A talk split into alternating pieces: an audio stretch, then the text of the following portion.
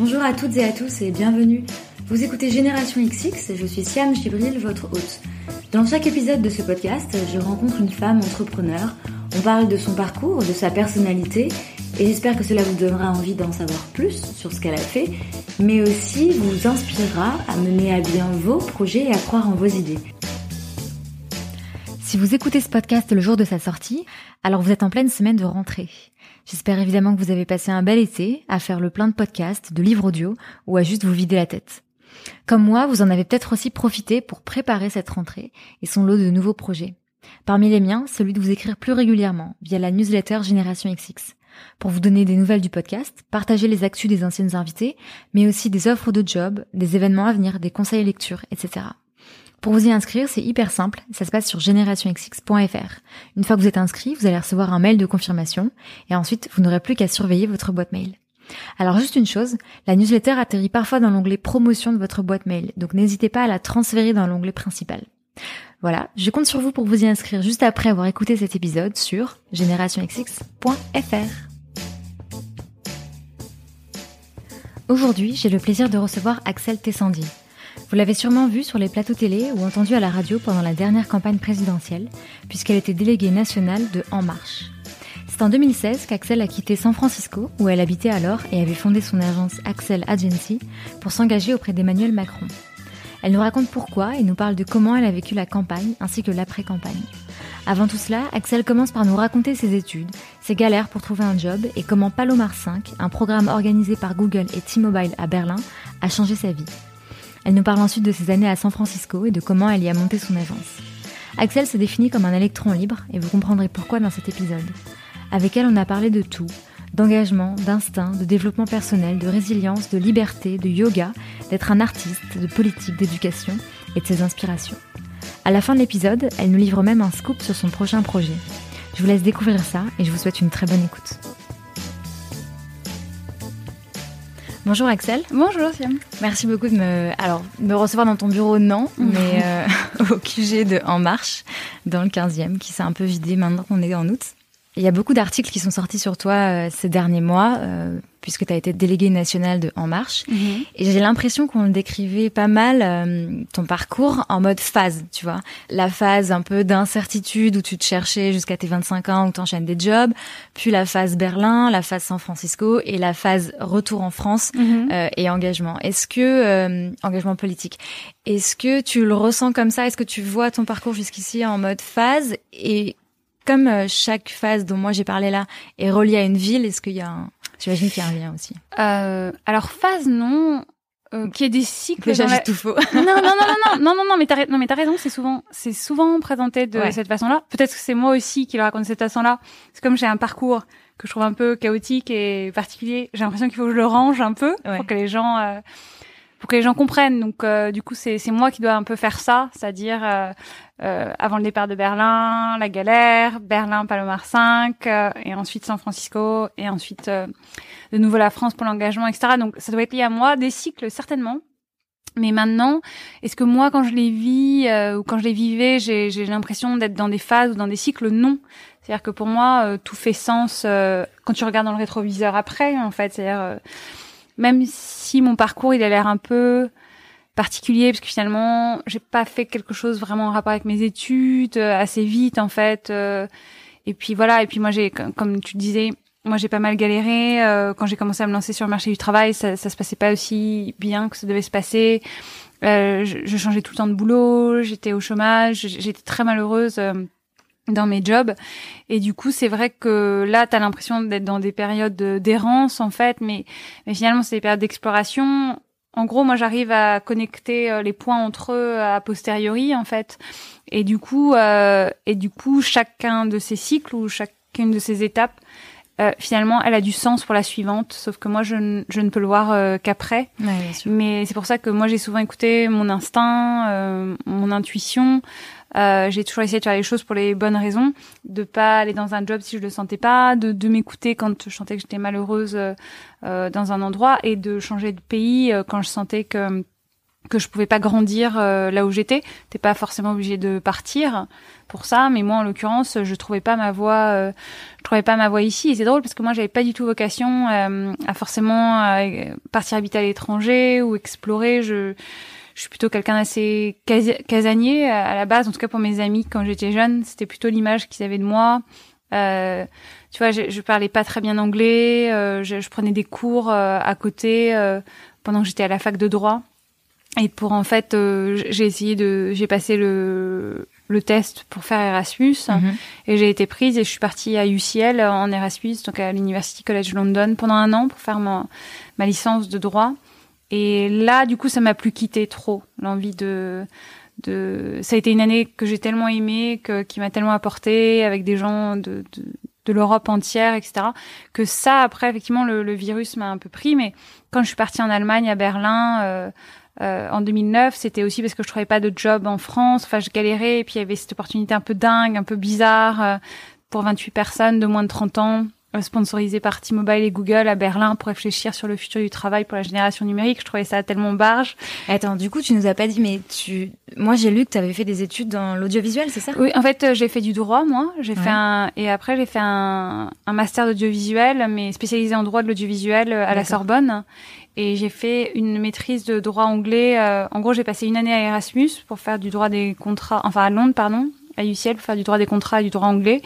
Et puis en fait, très vite, je me suis rendu compte que je serais pas avocate. Euh. Ok, donc ton but c'était d'être avocate Non. Mon but c'était non non non moi je voulais travailler dans l'audiovisuel euh, j'étais euh, moi j'étais une passionnée de cinéma mhm. et donc j'avais fait des stages dans la production cinéma etc et puis en fait je trouvais que le, le processus de création de films était super long euh, entre une idée et la réalisation de l'idée, il se passe des années, parfois deux, trois ans, etc. Et donc moi, je suis plutôt quelqu'un d'assez impatient. Et donc je me suis dit, je vais plutôt aller vers la prod télé qui est plus rapide. C'est pas exactement le même euh, le même contenu, c'est pas exactement le même euh, le même format, mais du coup à un moment je me suis dit que c'était ça que j'allais faire. Donc euh, j'ai fait mon master d'audiovisuel à la Sorbonne, puis j'ai commencé à faire des stages dans des dans des chaînes de télé, chez M6, chez Fremantle, dans des boîtes de prod. Et puis là encore, en fait, ce que je pensais être ma vocation était pas du tout ma vocation.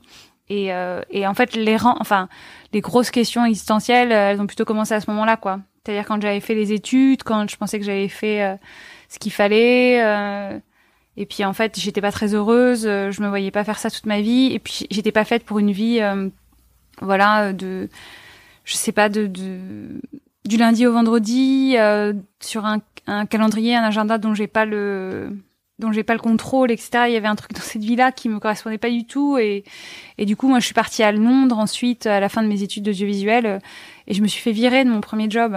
Je me suis fait virer assez vite en fait en plus. Tu faisais quoi comme job? J'étais en fait moi je, je, disais que je travaillais pour le Times mais en fait j'étais commerciale pour le supplément que tu trouves dans le Times. en fait, tu vois, je distribuais des pubs euh, en fonction des articles. Enfin, c'était l'horreur, c'était complètement la désillusion par rapport à ce que j'avais imaginé du taf, tu vois. Et, euh, et du coup, euh, du coup, c'était affreux. Donc, euh, j'aimais pas du tout mon boulot. Mais le pire, c'est que j'avais l'impression que je le faisais plutôt bien. Et puis à Londres, tu vois, si tu travailles pas, c'est l'horreur parce que c'est une ville très très chère. Et puis j'étais contente d'être revenue à Londres, etc.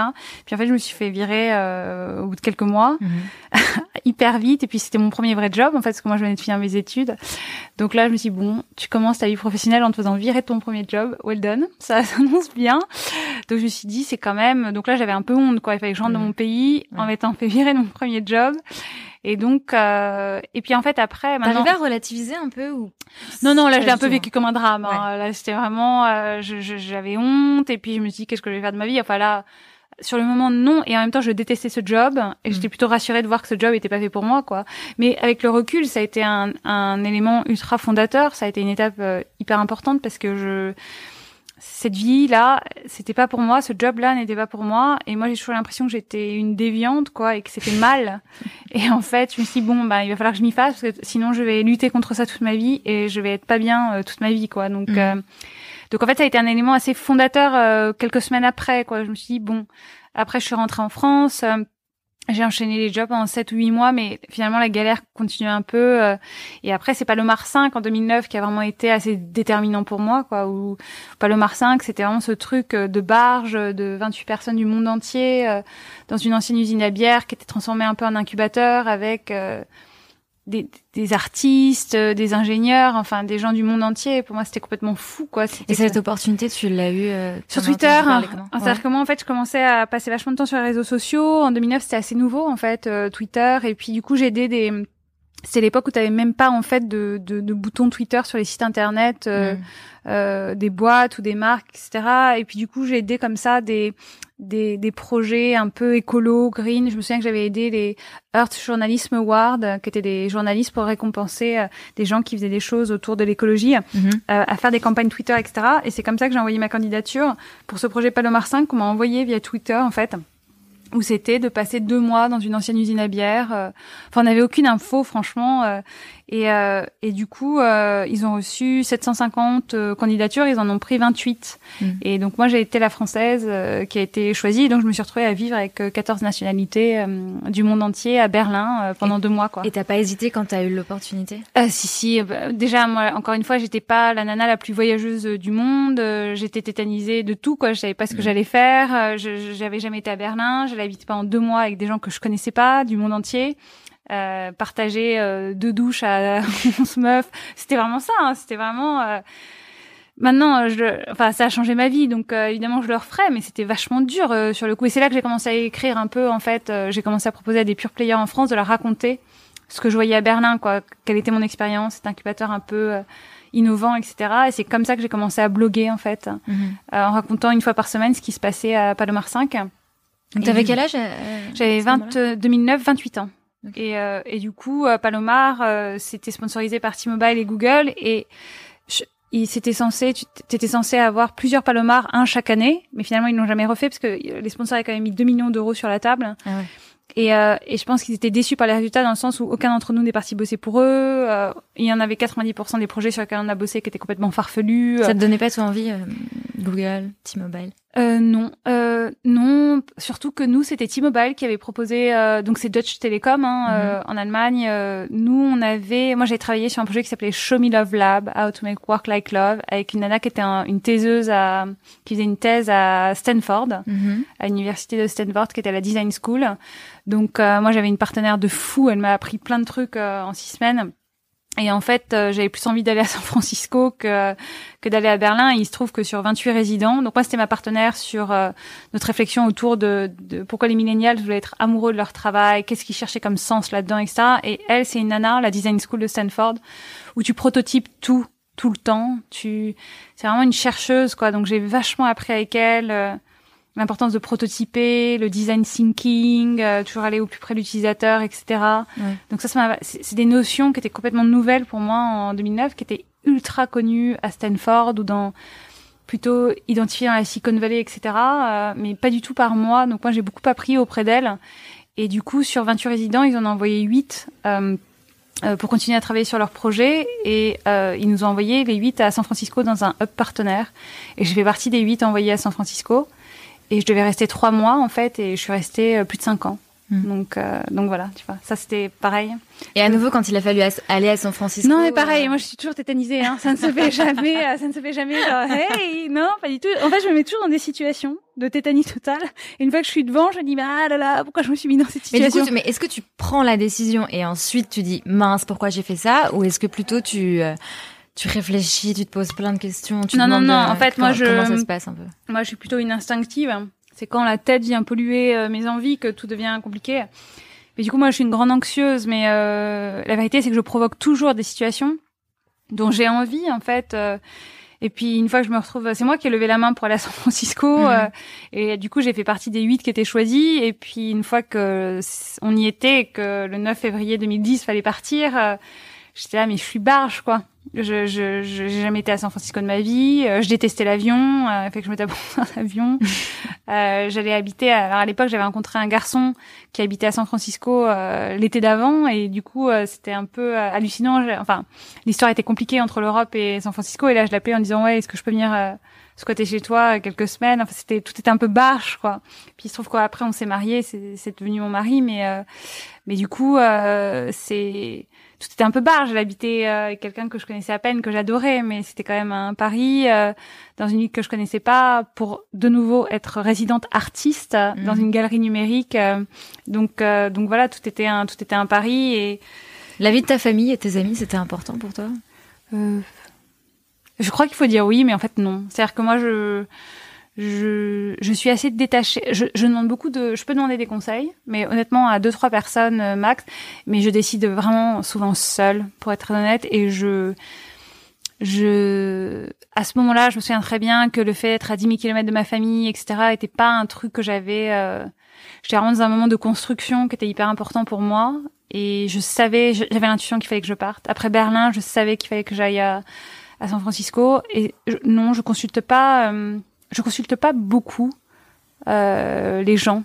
Euh, je peut-être qu'on est, je sais pas si tout le monde fait ça, mais moi je, je je peux avoir besoin de me défaire de mes angoisses et donc de les partager avec eux, etc. Mais au final, je prends toujours la décision seule. Mm. Et quand la décision elle est prise, euh, bon, San Francisco, tout le monde trouvait que c'était une idée assez géniale. Alors il y a tes potes qui sont un peu tétanisés, qui disent mais qu'est-ce que tu vas faire? Tu sais pas ce que tu vas faire Tu sais pas ce que tu vas trouver là-bas Tu vas habiter avec un mec que tu connais pas, etc. Mais l'intuition, c'est vraiment ma meilleure amie, donc je, je, mais l'intuition, ça se construit aussi parce qu'il faut se connaître. Et j'ai vu justement que tu avais fait tout ce travail sur toi de d'apprendre à te connaître, de t'introspecter. Euh, tu, tu, tu, parles souvent des, des, livres de psychologie positive que tu as ah, en Californie, ça n'a pas aidé, je dois dire. Mais euh, non, mais tu sais, on est dans un pays qui est ultra intellectualisant, donc euh, c'est un peu euh, mal de parler de tout ça, etc. Mais une fois que tu es en Californie, tu es très libéré mm. à ce niveau-là. Non, non, moi, je me cache pas du tout. Moi, je fais beaucoup de yoga. Je fais yoga tous les jours. le yoga, moi, j'en ai fait pour la première fois en le 18 08 2008 tu vois je me souviens parce que j'ai je suis assez euh, obsédée par les dates mhm. quand j'ai l'impression qu'une date va compter euh, j'essaie toujours de me rappeler donc tu vois je t'ai dit la date exacte de Palomar je t'ai dit la date exacte à laquelle je suis partie à San Francisco parce qu'en fait j'ai toujours l'impression quand je vis un moment j'ai l'intuition que je vis un moment et donc euh, je me dis souviens-toi de la date quoi. Mm. Donc je sais très bien le jour euh, où je suis partie à SF le 9 février 2010 et que ça donc j'ai un je, je, je, suis très date. Et du coup euh, la première fois que j'ai fait du yoga, comme moi en plus je suis une personnalité assez extrême, tu vois genre quand j'aime un truc, j'ai écouté 100 fois la même chanson. Mm. si j'aime le yoga, je vais en faire tous les jours. je peux bouffer la même chose pendant trois semaines, tu vois. Donc je suis très comme ça. Et donc le yoga, je me souviens la première fois que j'en ai fait, c'était un jour où j'étais vraiment mal, tu vois, c'était je crois que je revenais de Londres pour essayer de trouver un job, je je faisais des, entretiens, ça marchait pas.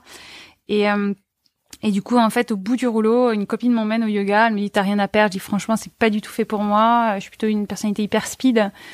Et puis quand j'ai vu l'état dans lequel j'étais arrivée, l'état dans lequel je suis repartie, je me suis dit putain, ce truc est magique quoi. Mm. Et euh, et du coup, le, le yoga ne m'a plus jamais lâché la Californie n'a pas aidé, je veux dire, parce que là-bas, pareil, faire du yoga tous les jours et tout, c'est comme, tu vois, c'est comme se brosser les dents, quoi. C'est très, euh, c'est très normal. Donc, euh, non, non, le yoga, c'est vraiment le yoga, la méditation et ce qu'on appelle le journaling, c'est la méthode des 150 mots. Donc ça que j'ai commencé il y a euh, il y a un an en fait où tu écris trois pages en écriture automatique sans réfléchir tous, les, jours. Tous les matins, tu fais ça Ouais, tous les matins. Hmm. ça pour moi c'est vraiment des c'est vraiment des ressources hyper importantes pour moi dont j'ai besoin et du coup, je je fais pas de prosélytisme. Enfin, j'en parle, c'est certain, euh, parce que quand on me demande, etc.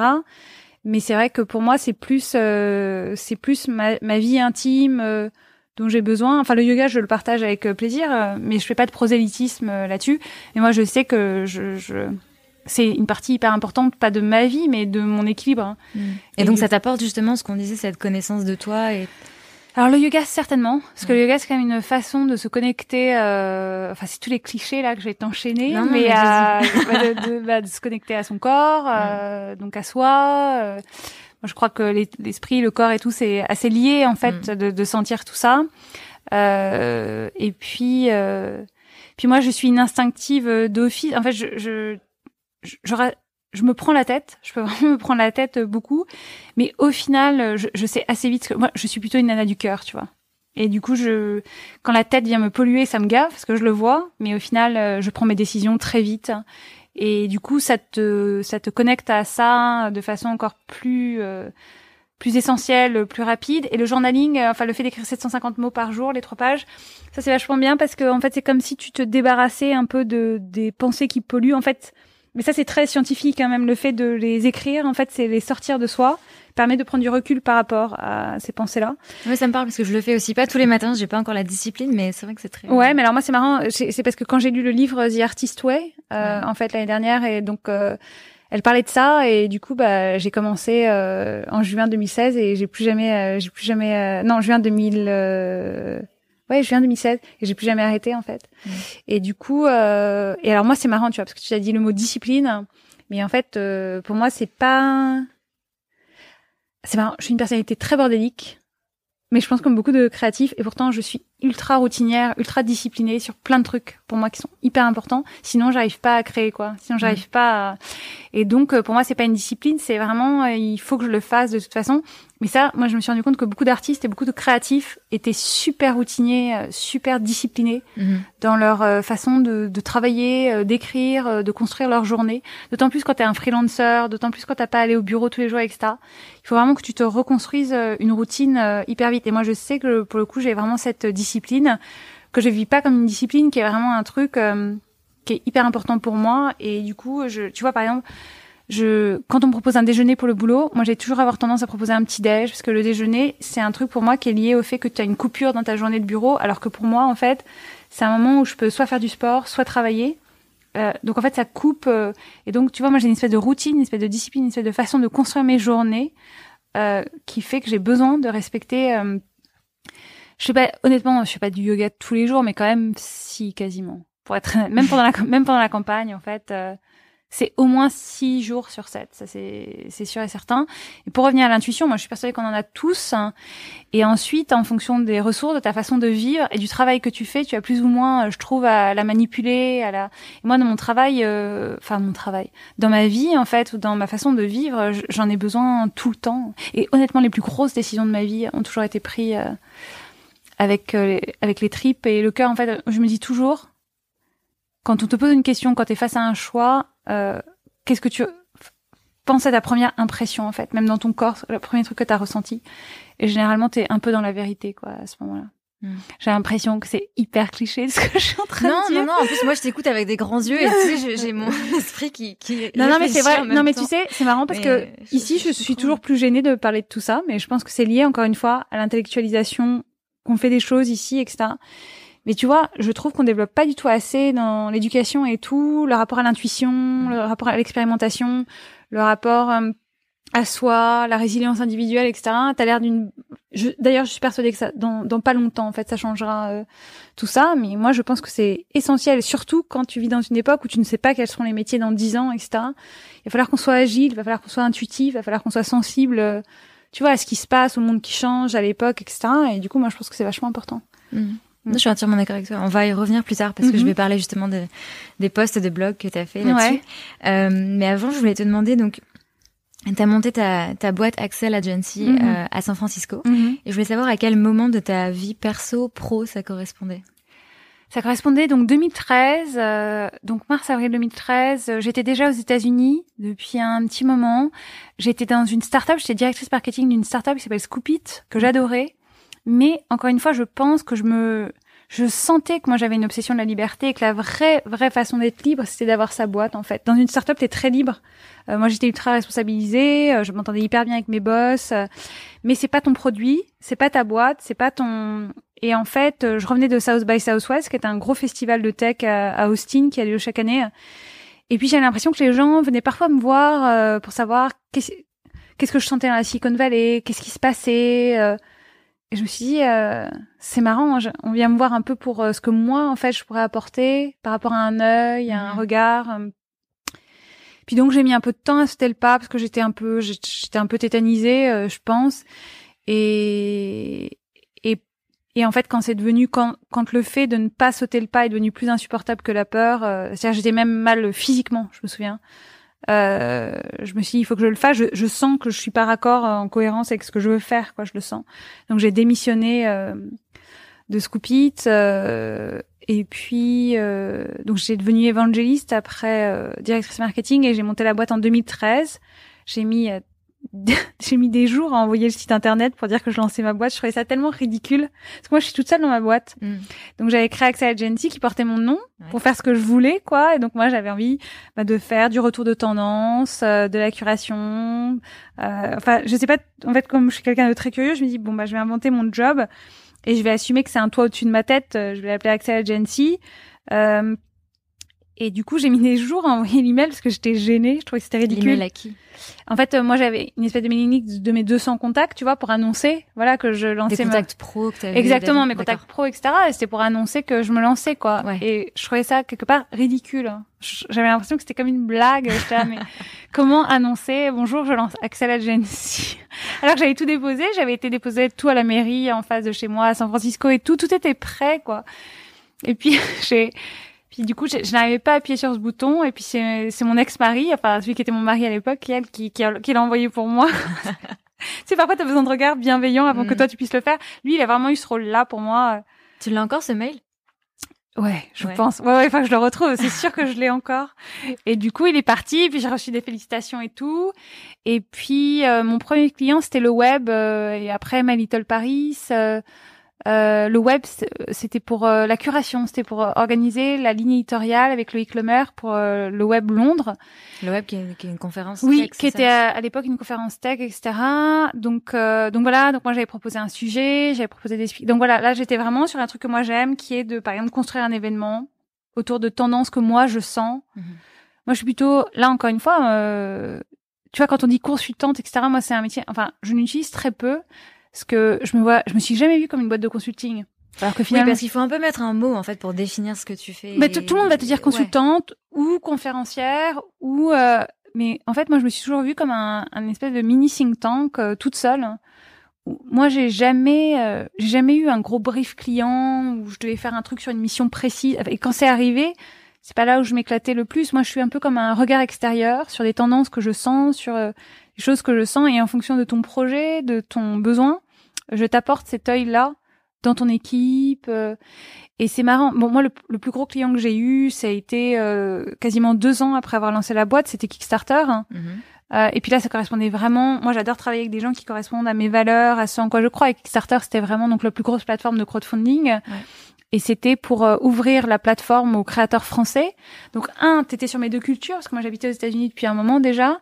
T'étais vraiment sur ce en quoi je crois, le meilleur du web pour moi. C'est-à-dire le sens de la communauté, euh, la création artistique, euh, la création technologique, parce que pour moi, à, à l'intersection de la tech et des arts, il y a l'innovation. Il y a, c'est pas que la tech seule. Il y avait cette notion que on retrouve un peu de pouvoir en tant, c'est-à-dire que c'est plus une personne au septième étage qui va décider si un film peut se faire ou pas. Euh, t'as le Ouais, pouvoir communauté qui va le, financer. le- voilà le, le Mm. pouvoir du citoyen, de l'utilisateur, de l'internaute qui dit bah nous on veut on veut t'aider. Enfin, il y avait plein de choses qui étaient hyper fortes pour moi. Donc ça ça a été un client hyper important. Et puis surtout c'est un client euh, qui a fait que j'ai dû passer plus de temps en France et, euh, et du coup j'ai- moi j'avais pas passé de temps en France depuis des années. Et là j'ai trouvé que l'écosystème avait vachement changé et 2015 a été une année assez charnière dans le sens où moi j'étais à Las Vegas le 7 janvier 2015 donc le jour de Charlie. Et là vraiment euh, c'était vraiment affreux parce que j'étais au milieu des objets connectés, c'était complètement décalé, ça avait l'air complètement vain par rapport Mhm. à ce qui se passait dans mon pays. Il y avait une délégation française qui était là. Il se trouve que c'était un pur hasard, mais je devais prendre un avion pour euh, Paris le 9 janvier.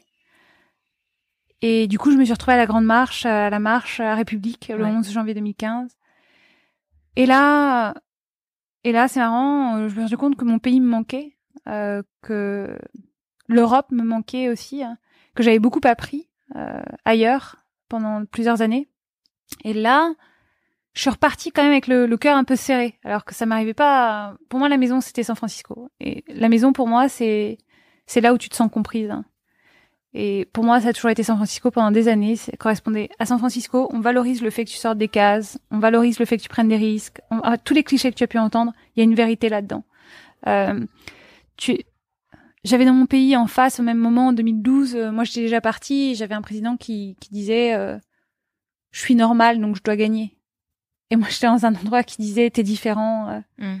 cultive-le." Donc tu vois, j'étais complètement dans un truc euh, qui me correspondait complètement euh, et qui était hyper euh, fondateur et inspirant pour moi. Et tout d'un coup, en 2015, j'ai eu cette impression est-ce qu'il est pas temps de rentrer pour euh, me nourrir de mes deux cultures, euh, partager un peu ce que j'ai appris? Tu vois, la phrase la plus, vraiment une phrase que je déteste, hein, c'est ton pays, tu l'aimes ou tu le quittes, quoi. Bah Mm. non, euh, ton pays, euh, tu l'aimes, tu le quittes, euh, tu reviens un peu différemment, euh, tu l'enrichis, tu partages euh, qui tu es ailleurs. Enfin, tu vois, c'est des phrases complètement idiotes. Et du coup, euh, du coup, voilà, moi j'ai commencé à avoir cette impression que une fin de cycle se préparer mm. de façon assez intuitive. Et en fait, le 13 novembre, il se trouve que j'étais à Paris et euh, mon ex-mari m'appelle et me dit est-ce que tu veux qu'on avance ton billet de retour hein? Euh, Et moi j'ai dit non en fait. Je crois que je vais rester plus longtemps. Et il y a eu le Front National à 30% euh, aux élections régionales de 2015 en décembre et là ça a été un. Je dis ok, je rentre. Je sais pas comment je vais faire, mais j'ai pas regardé 2017 euh, de loin. Il y a une fin de cycle pour moi à San Francisco. Je sens ce que je peux apporter, mais de façon ça c'est pas grandiloquent ce que j'ai dit à ma petite échelle je me suis dit en tant que citoyenne je vais m'engager je sens bien ce que j'ai appris ailleurs euh, ce que ce que j'ai laissé grandir en moi pendant plusieurs années etc et donc j'ai fait l'aller-retour en décembre à San Francisco. J'ai pris mes affaires et j'ai atterri à Paris le 1er janvier 2016 mm. avec euh, six ans de ma vie euh, dans mes bagages quoi quasiment. Et, et donc j'ai fermé ma boîte aux États-Unis. Et encore une fois ma boîte c'est moi. Donc du coup je et je me suis dit je sais que je suis pas rentrée pour refaire la même chose mais j'avais pas encore. Euh, je savais que je voulais faire la campagne. Je savais quelles étaient mes idées, sur en quoi je croyais. Je voyais qui était Emmanuel Macron. Euh, je trouvais qu'il avait un discours hyper intéressant. Enfin, plein de choses qui résonnaient pour moi. Et du coup, je j'ai remonté ma boîte ici en avril 2016. Euh, et l'engagement est arrivé assez vite en fait. Mmh. Mais c'est marrant parce que tu parles de 2015 et donc tout à l'heure on disait que tu bloguais donc notamment sur mmh. Medium. Mmh. Euh, donc tu as écrit des textes. Alors j'ai mhm. remarqué que les trois premiers étaient en anglais ouais. et qu'après t'es passé en français. Ouais, tout à fait. Alors j'ai noté la date. Très drôle. 15 septembre 2014. Donc tu bascules en français. Ton article s'appelle Le monde a changé et toi? Tu parles de la France et donc du coup, c'était c'est quoi cette date 15 septembre 2014 Je sais pas, j'ai dû alors je vais te dire je vais te dire pour moi, celui qui est t'as pas vu mais je bloguais sur le Huffington Post à l'époque, le Huffington Post américain et le Huffington Post français j'écrivais pas du tout pour le Huffington Post français. Et puis à un moment, j'ai commencé à écrire. En fait, il y a eu un séjour en France en 2014 où je m'étais éclatée pendant dix jours. Euh, et j'avais pas eu ça depuis un moment. Et donc j'ai écrit Lettre à France, hein, mhm. qui est sur le Huffington Post, qui était une déclaration d'amour à mon pays, quoi. Et donc tu le retrouveras, il est sur le Huffington Post. Et puis ce truc fait un peu le tour de Twitter, machin, etc. Je me dis c'est marrant, c'est la première fois que je sens que euh, la France et moi, on va se. C'est pas que j'ai jamais eu de manque. Moi, j'ai jamais fait de French bashing, etc. Mais j'étais, j'étais sûre d'être bien dans ma vie, là où j'étais. Euh... Et tout d'un coup, je me suis dit tiens, te revoilà. Et me revoilà peut-être, tu vois. Et donc fin 2014, il y, a, dû avoir ça. Et donc ensuite, effectivement, j'ai commencé à beaucoup plus m'adresser à l'audience euh, française, mm. comme si je sentais que j'avais beaucoup plus à apporter à mon pays que finalement une audience de la Silicon Valley. Euh, qui est très au fait. Enfin, j'avais l'impression que tout d'un coup, j'allais tourner mon discours euh, vers mon pays. Donc, tu vois, inconsciemment, mais tu sais, c'est toujours comme ça. Tu provoques les choses sans finalement t'en rendre vraiment compte. Mm. Mais ouais. Oui, c'est comme tu dis, c'est après que tu, Exactement. Tu, connectes les points. Mais j'ai commencé, à mon avis, euh, j'ai commencé à préparer. Euh, 2015, 2015 a été charnière pour toute notre génération, je pense, comme euh, comme année. Et moi, c'est vrai que après, ça dépend complètement des expats. Mais moi, le fait de me dire, je repars à 10 000 kilomètres, était devenu insupportable à la fin de l'année 2015. Donc ensuite, chacun fait comme il le sent, mais c'est vrai qu'il y a eu ces moments charnières en 2015, mais que la fin du cycle, je la sentais. Je, sentais qu'il était temps. Et 2017, moi, j'avais très très envie de m'engager. J'ai toujours été quelqu'un de très engagé, pas de politisé hein, euh, forcément, mais moi j'ai toujours pensé que tout était politique. Quand tu blogues, tu dis quelque chose à la société à laquelle tu crois. J'ai toujours pensé que chaque prise de parole était politique, et donc je me suis un peu planquée derrière ça pendant longtemps, en me disant de toute façon, je suis pas obligée de m'engager dans un parti. Ou... Tout est engagement. Je peux parler tous les jours de la société à laquelle je crois. Dans mon métier, je peux parler de la société à laquelle je crois, avec mes clients. Euh, et en fait, quand je suis rentrée en France, c'est marrant parce que c'était un truc que je pouvais pas du tout faire quand j'étais aux États-Unis, mais euh, dans la boîte, il y a un truc qui a été qu'on me demandait beaucoup plus, qui était de faire des interventions, de devenir conférencière en fait euh, euh dans les boîtes. Et ça, en fait, c'est un truc que j'ai adoré parce que je pouvais pas du tout le faire. Euh, et du coup, j'ai remarqué que souvent mes interventions euh, chez mes clients étaient très euh, parlaient plus d'une vision de la société que eux devaient exprimer euh, au sein de leur entreprise que tu vois des grosses stats sur euh, la transition numérique etc c'est pas du tout ça mon job. C'est pas du tout ce que moi en plus mais à la base ils te demandaient c'est ce qu'ils te demandaient? Non. D'autant plus d'ailleurs que les gens savent de plus en plus ce que je fais savent de plus en plus si tu me lis si tu vois mes conférences en B2C c'est pas forcément chez les clients mais honnêtement non. J'ai jamais eu des gens qui sont venus me voir en disant est-ce que tu peux faire vraiment le consultant numérique les stats, les machins, etc. Mm. Je peux t'en faire, bien sûr, mais moi, c'est toujours plutôt rattaché à une vision plutôt culturelle et sociétale de la révolution euh, numérique. C'est ce que j'essaye de faire. J'essaye de t'offrir un point de vue. Et ensuite, tu le prends ou tu le prends pas. Et j'essaye toujours de savoir qui est dans la salle, parce que la révolution, euh, personne ne peut la faire pour toi. Elle est en toi ou nulle part. Donc moi, je, je, je me vois plutôt comme quelqu'un qui vient planter une graine, mais moi, je crois pas du tout au consultant extérieur qui vient t'expliquer euh, les révolutions. Elles partent de, de l'intérieur, quoi, toujours. Mmh. Dans tes postes, donc tu parles beaucoup d'engagement, tu parles de quête de soi, d'éducation. Il y a des mots qui reviennent euh, souvent. ah ouais? Qui sont curiosité, empathie, bienveillance et résilience. Ouais, bah c'est voilà. les ai bien spotés? Ouais, tu les as hyper bien spotés, c'est incroyable. Moi, je dis souvent qu'à côté d'égalité, euh, liberté, égalité, fraternité, je trouve qu'il y aurait un triptyque euh, euh plus sur pas de principe, mais mais de valeurs ou de talents à cultiver pour ce nouveau siècle, qui serait la curiosité, la résilience et l'empathie qui pour moi sont des trucs. Euh, mais alors là, tu vois, c'est vraiment le personnel euh, qui j'espère euh, touche à l'université. C'est des trucs que moi je ressens, dont j'ai besoin. Moi, je n'ai aucun talent à part le fait d'être très curieuse, mm. euh, très persévérante. C'est-à-dire, moi, je suis quelqu'un de très obstiné. J'ai vu beaucoup de gens qui avaient du talent, qui étaient éduqués, qui avaient tout pour réussir avec ça et qui n'ont pas réussi. Et j'ai toujours l'impression que la différence, c'est c'est l'obstination, quoi. Mm. C'est celui qui le veut, celle ou celui qui le veut le plus et qui se laisse jamais démonté euh, par les vents contraires, tu vois. Et moi, j'ai un peu ça en moi. C'est-à-dire que je suis très... Euh, c'est pour ça qu'une campagne, ça me correspond vachement. Surtout quand on dit que t'as aucune chance. Parce que moi, je suis très, très... Euh... Je suis...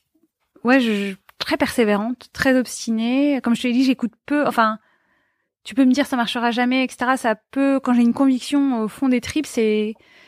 C'est très fort pour moi. Donc la persévérance, j'y crois beaucoup. Et donc, pour moi, la, la résilience, c'est pas si loin. Bon, la résilience est forcément liée à, ta vie personnelle, à ton enfance, à plein de choses. Et moi, c'est quelque chose, je trouve, qui est... Tu vois, la définition exacte de la résilience, c'est reprendre sa forme après un choc. Et des chocs, on en vit tous, en fait. Et je trouve que les gens que j'ai vu se relever, les gens que j'ai pas vu se relever, c'est ceux qui, qui, qui avaient ça en eux, en fait, qui avaient cette résilience et, et je trouve qu'on est une société qui est pas encore assez résiliente, hein, de façon collective, de façon globale.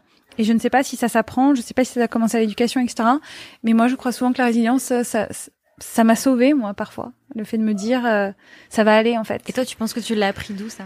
Euh, Ben, en fait, de ma, de, de ma vie, de mon histoire personnelle. Hein. Euh, et puis, des, des modèles que j'ai pu avoir en face de moi. Je trouve ma, maman très résiliente, euh, par exemple tu vois, il y a des modèles comme ça euh, qu'on a en face de soi. Et puis de mes lectures, etc.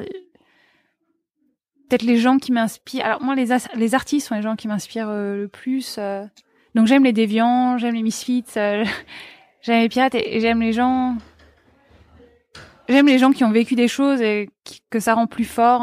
c'est un de le dire, mais c'est vrai que c'est quand même euh, si tu as traversé les tempêtes, ça te ça te forge un peu et j'aime bien les gens qui se relèvent de ça et de façon collective, je pense qu'il n'y a pas de changement collectif sans résilience individuelle en fait. Tu sais c'est ces trucs qui circulent un peu sur internet, ces dessins où t'as qui veut le changement et tout le monde lève la main mm. et qui veut changer plus personne ne lève la main. Et bon sang, les deux sont complètement liés. Il y a un livre qui m'a vachement marqué qui était euh, euh, Self Renewal and Innovative Society de Gardner. Donc c'est un, un, de mes mentors euh, aux États-Unis qui, qui en a fait un livre de chevet et donc je l'ai lu. C'est très court, mais il lit tellement bien la mm. résilience individuelle et le changement collectif. Euh, personne ne nous sauve de nous-mêmes en fait, ça n'existe pas. Euh, et puis il n'y a pas de changement contre notre gré. Donc tu vois, c'est espèce de truc que tout part de tout part de soi. Ben, en tout cas, il y a un truc d'individuation, et non pas d'individualisme, mais l'individuation de chacun, savoir qui l'on est, savoir quelles sont ses forces, etc. Et puis avoir la volonté de, changer, c'est ultra important pour changer le collectif. Et il y a rien qui se fera sans notre volonté à nous. Tu peux avoir les meilleures politiques publiques, tu peux avoir euh, les meilleurs discours sur le changement, etc. Si on n'est pas partie prenante du truc, euh, ça, ne, ça ne marche pas. Et en France, c'est très dur, je trouve, de lier ces deux discours, mais aux États-Unis aussi, d'ailleurs. Euh, de, de lier le, le côté euh, individu et collectif et comment ils sont liés. Moi, je crois, encore une fois, je crois que personne n'est sauvé de, de soi-même. Moi, je veux juste un contexte qui me donne le courage et la force de croire en moi. Je crois pas que le politique ou l'État a vocation à gérer mon bonheur, mais ils ont vocation à me dire, euh, ouais, tu peux, bien sûr. Et les deux s'imbriquent en fait, c'est vrai qu'on ouais complètement. Et le jour où vraiment, et pour moi il y a que les artistes qui arrivent souvent à parler de ça, c'est-à-dire de faire euh, du personnel, de l'universel et mm. donc du collectif. Hein. C'est pour ça que je rêve d'avoir. Je crois que les artistes devraient être les leaders du 21e siècle. Il y a un bouquin que j'adore qui s'appelle Redesigning Leadership euh, de John Maeda, qui est euh, qui est vraiment un mentor pour moi. Et John Maeda il dit les leaders du 21e siècle, ce sont les artistes parce que finalement c'est un, un, un, siècle qui est ultra changeant, qui demande beaucoup d'intuition, qui demande beaucoup de sensibilité, qui demande beaucoup d'interaction. Et les artistes, ils ne font que ça dans leur travail. Ils ne sont qu'en interaction permanente. C'est vachement, c'est vachement intéressant ce qu'il dit. En fait, j'ai l'impression que la façon dont tu décris artiste, c'est parce qu'on imagine être un peintre ou un musicien. Enfin, non, c'est une mentalité, ouais, une façon d'être. Peu importe le, le canevas, peu importe le mm. médium, peu importe le. Moi, j'ai mis du temps à le, à le comprendre, mais je pense que je suis une artiste. J'ai encore du mal à le dire, mais quelque part, je pense que ma façon de penser les choses, ma façon de, dire bon bah voilà, ce que je, voilà ce que je propose, voilà ce en quoi je crois. Euh, tu peux changer ton tableau? Ah bah non, en fait, je peux pas changer mon tableau parce que c'est comme ça que je le vois en fait.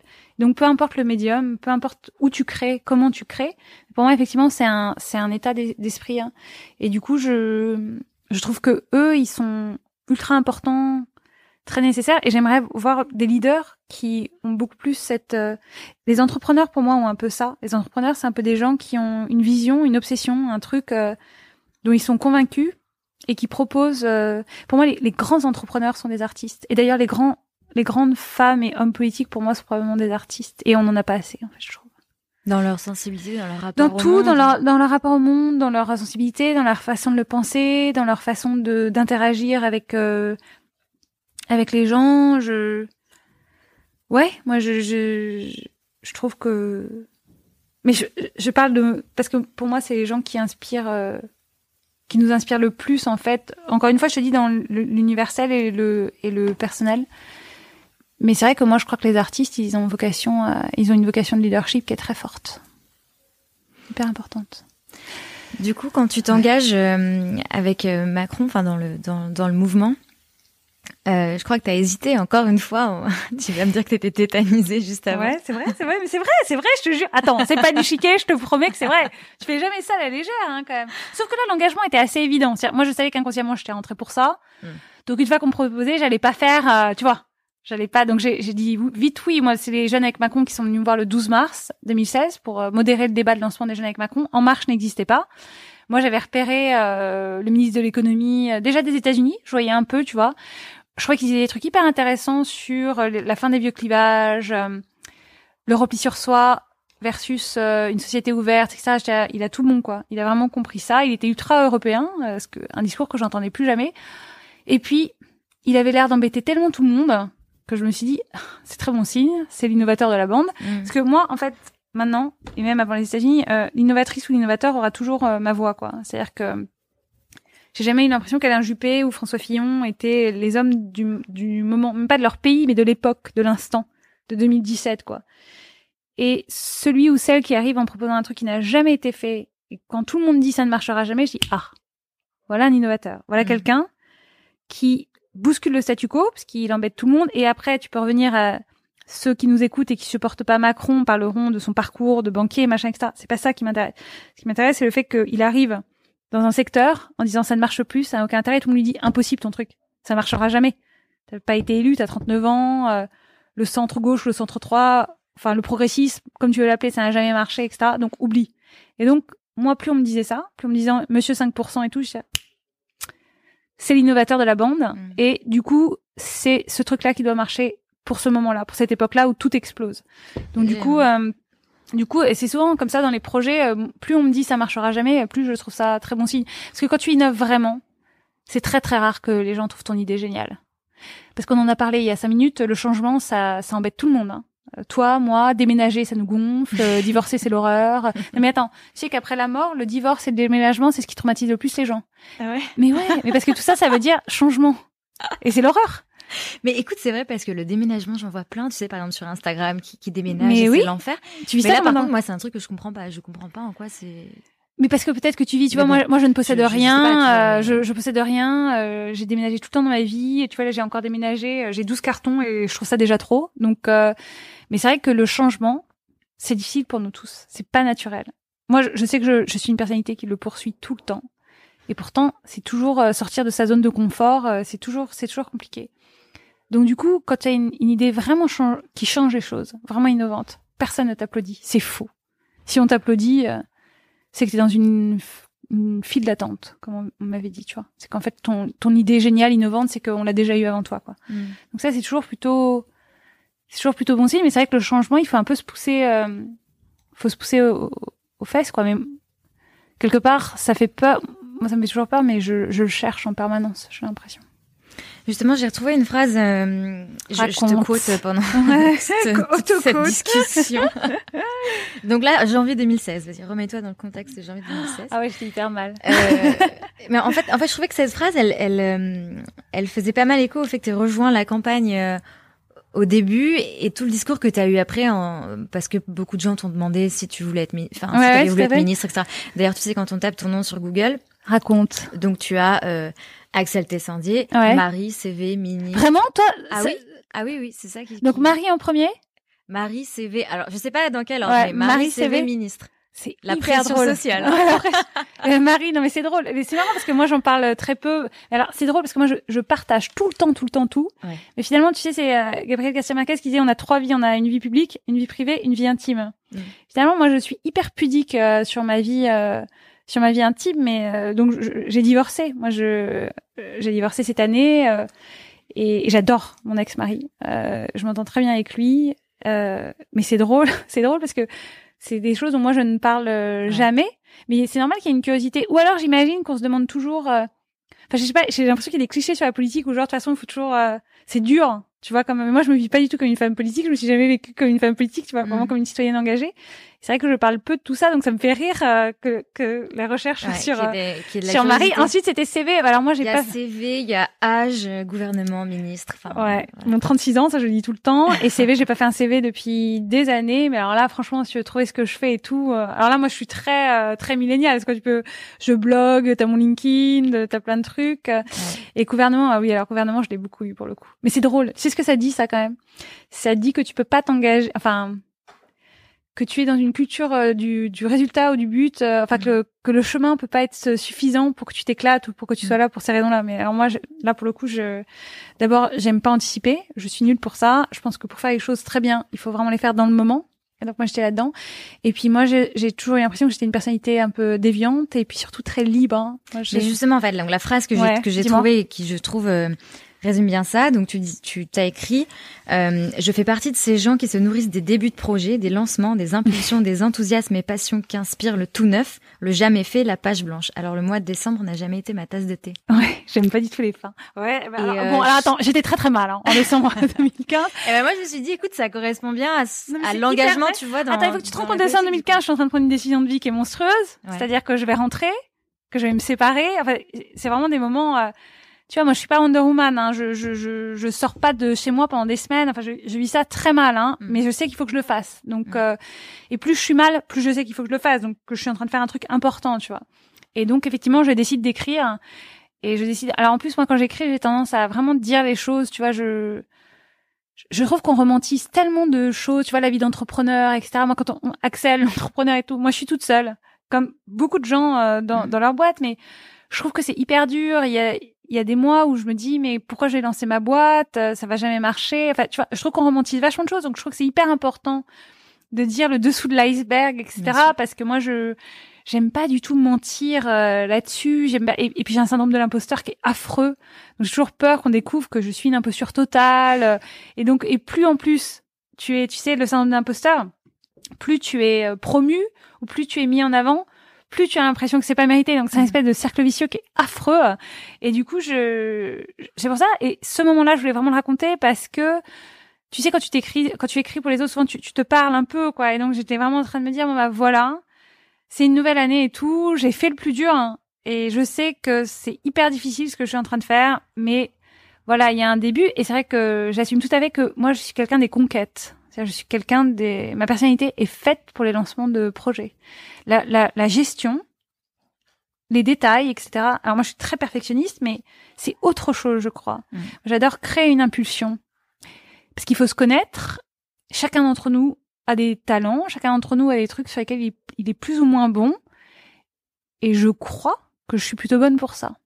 Je suis plutôt bonne pour créer un élan, partager sans quoi je crois, créer une envie, créer une dynamique. C'est quelque chose que j'aime faire.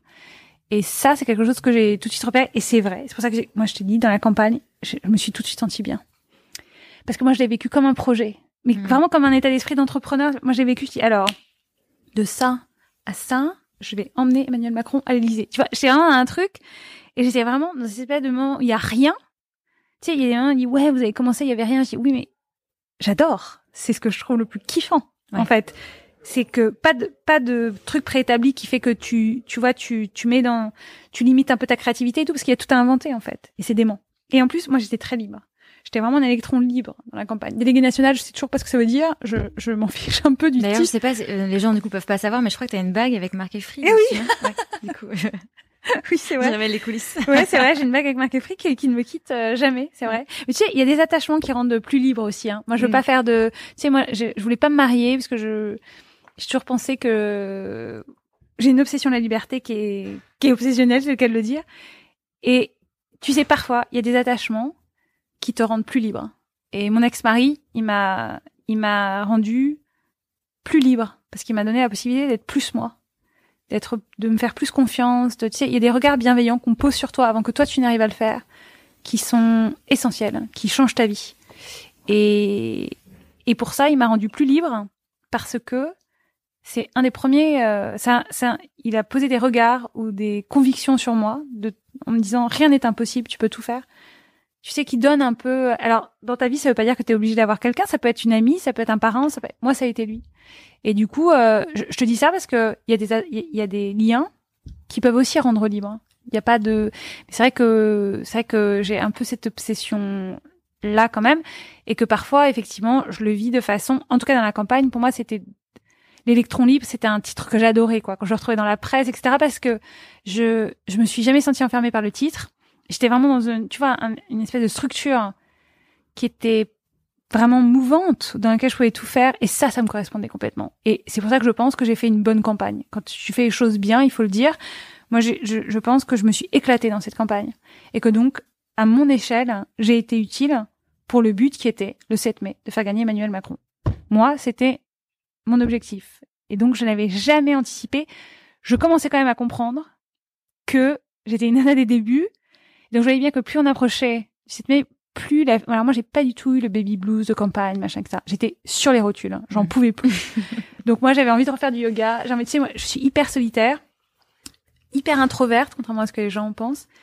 Je rêvais de ne plus être en représentation pendant quelques semaines de plus être tournée vers la politique au sens large du thème, c'est quand même toujours où tu, tu es toujours dans la vie de la cité, comment tu la projettes, sans quoi tu crois, donc tu es toujours tourné vers l'autre. Et comme moi, j'aime bien faire bien les choses, et quand je suis avec quelqu'un, être vraiment avec quelqu'un, ça me demande une énergie qui est de ouf, vraiment hallucinante pour moi. Et donc j'ai besoin d'être vraiment seule pour me recharger. Et j'avais pas eu ça depuis des semaines et des mois. J'étais sur les rotules, vraiment. Donc moi le 7 mai, je vu comme allez, salut. c'est j'ai vraiment vécu comme euh, après, c'est des personnalités. Je suis pas du quelqu'un de nostalgique. Tu vois, quand j'ai quitté San Francisco, j'ai quitté San Francisco. C'était, c'était cinq ans de ma vie et il y a une époque, je pensais que jamais je quitterais cette ville, tu vois. Et à un moment, maintenant, j'étais là avec ça. Ma vie personnelle, c'est autre chose. Mais tu vois ce que je veux dire? Quand j'étais dans, je suis pas quelqu'un qui se retourne. Mm. Je suis vraiment quelqu'un, donc j'ai un espèce de détachement par rapport à ça pour être dans le moment qui est, euh, qui peut être déstabilisante pour mon entourage parce que quand je suis dans une phase, je suis dans une autre phase. Donc on revient aux phases du début. Dont on ouais, c'est exactement. C'est-à-dire quand, quand je suis quelque part, je suis quelque part, et qui me permet aussi d'être vraiment euh, très euh, pas de regrets, pas de nostalgie, euh, et d'être toujours à fond dans le moment où je le vis. Et donc le 7 mai, moi j'avais quand même très très envie de de pas être tout le temps tournée vers l'autre. J'avais besoin d'être seule, mais tu peux pas. Moi, je passais des semaines sans voir les gens. Tu te rends pas compte parce que je suis hyper la... bipelette. Mais... Je suis la première personne que tu vois depuis. non, non, non, non, non, non. mais c'est vrai qu'en mai, euh, non, parce qu'en mai, après, tu sais, il y a la passation de pouvoir. enfin, il y a plein de choses, etc. Mais en juin, euh, ah oui, oui, il fallait vraiment que tu sois vraiment très, très proche pour que je prenne un café. Et tu sais, moi, je le dis, euh, mais je, je, mon entourage le sait très bien en plus. Les gens mm. qui me connaissent. un gros kiff pour moi, ça peut être de me faire trois docs, tu vois, sur YouTube un samedi. Tu peux pas savoir les plaisirs que j'ai.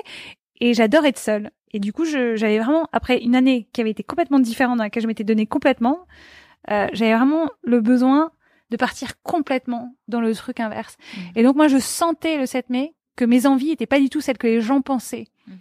Et là, tu te retrouves encore dans le côté déviant, assumé ou pas, être différent ou, ou pas faire ce qu'on pense que tu devrais faire. Enfin, ça provoque des pressions sociales qui sont très difficiles à gérer parce que tu dis attends, est-ce que j'ai le droit de penser comme ça, alors que tout le monde voudrait que je pense euh, différemment. Et donc ça, ça provoque des espèces. Moi, j'ai très très mal vécu l'après 7 mai jusqu'à l'annonce du gouvernement, parce que moi, je voyais bien ce, ce en quoi ce, que je voulais, mais je, je pensais que j'avais pas le droit de penser comme ça.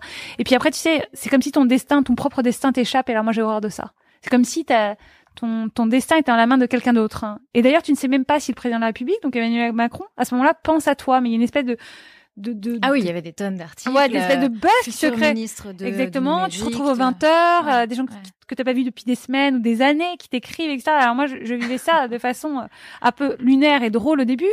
Puis après, pas du tout. Mais c'est l'impression que ton destin t'échappe, quoi, que ta vie t'échappe. Alors que moi, j'ai construit toute mon existence sur l'inverse, en me battant en plus pour ça. Parce mm. que euh, finalement, à 25 ans, 27 ans, 28 ans, t'oses pas, quoi. Et puis finalement, c'est avec le temps que tu dis, bon, bah voilà. Une fois, tu sais, il y a cette phrase dans le livre The Artist Way dont on parlait sur le journaling, où elle dit à un moment, elle reprend une citation, je sais plus qui dit, elle dit, euh, il y a un moment, tu, tu, tu prends ta vie dans tes mains, et qu'est-ce qui se passe? Un truc affreux et terrifiant, et en même temps euh, vertigineux, plus personne à blâmer. Mm. Parce que c'est toi qui est... Et alors moi, je trouve ça vertigineux, terrifiant, mais prodigieux. Et donc pour moi, c'est l'essentiel. Et d'un coup, tout échappe. Les rumeurs sur toi, ce que doit être ton destin dans dix jours. Euh, je le vivais hyper mal. Et donc, euh, et donc je savais très bien. À un moment, j'ai compris qu'effectivement, euh, je ne serais pas là où on pensait que je devrais être. Et ça me correspond d'ailleurs plutôt pas mal d'avoir fait ce petit pas de côté. et donc du coup, le, le, prochain voyage, le, enfin, enfin, voyage, comme tu disais tout à l'heure, au sens de monter dans un, dans un navire et partir à l'aventure, qu'est-ce que c'est pour toi? Alors, je...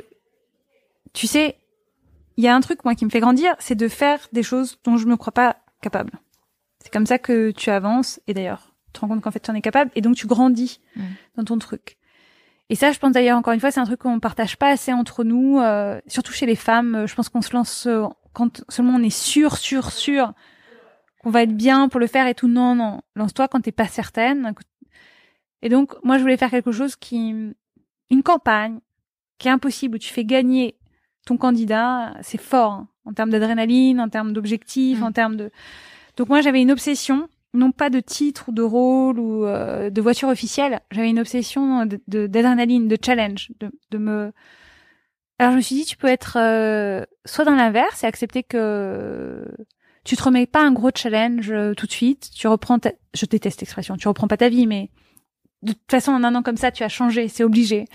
Donc euh, tu grandis et puis tu vois où ça t'amène, euh, est-ce que tu reprends juste ta boîte etc. Ou est-ce que il y a une vraie envie qui te terrifie hein, sur laquelle tu as envie d'aller et que et tu vas te relancer. Et en fait, je l'ai vu assez vite en fait fin mai.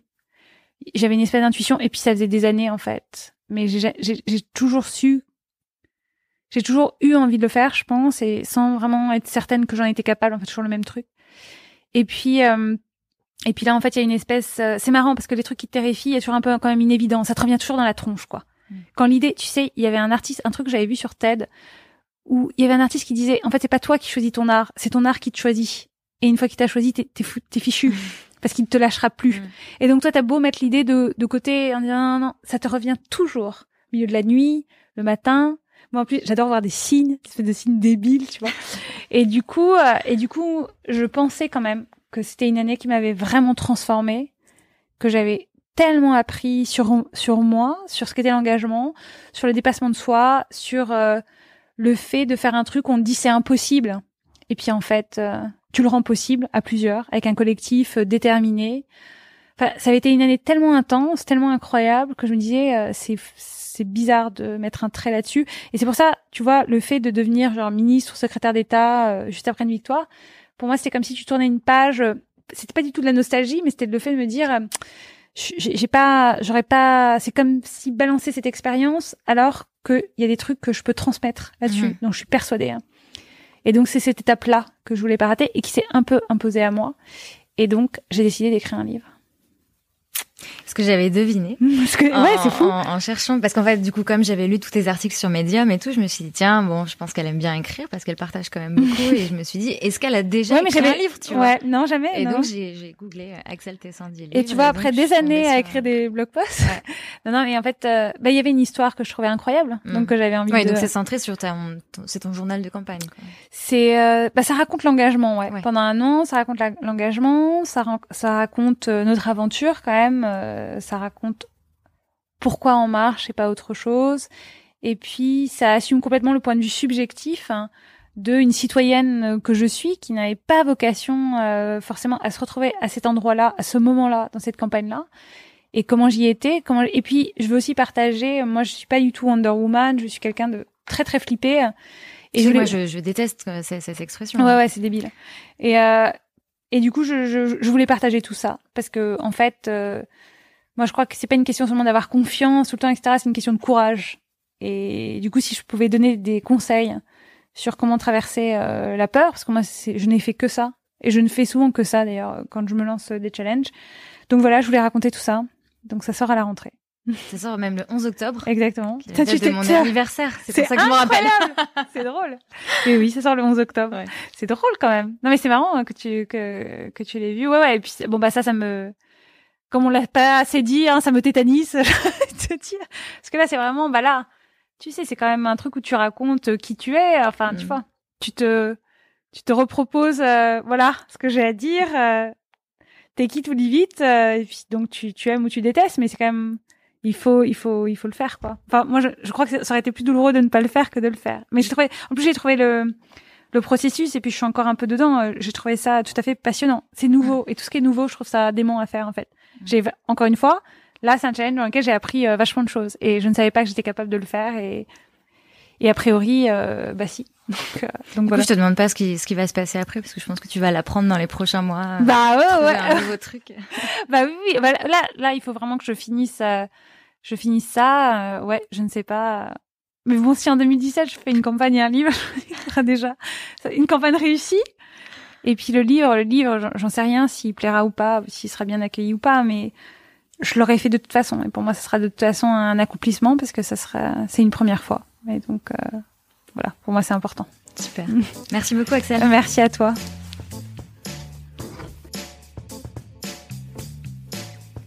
Merci beaucoup à Axel de m'avoir fait confiance et d'avoir accepté mon invitation.